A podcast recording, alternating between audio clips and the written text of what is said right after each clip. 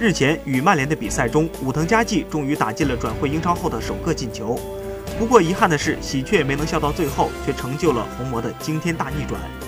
最新的一期日本国家队的名单中也没有他的名字。二十六岁的武藤佳纪今夏从德甲的韦因茨转会加盟纽卡斯尔联队，本被寄予厚望，但却没能打动贝尼特斯，只能场场替补。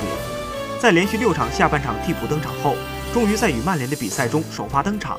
这也成就了他的英超首球。赛后，武藤佳纪颇有点得了便宜又卖乖的揶揄起德赫亚。他称：“原以为踢得太正了，以为德赫亚能扑出来，所以能从他脚旁边进去，运气不错。”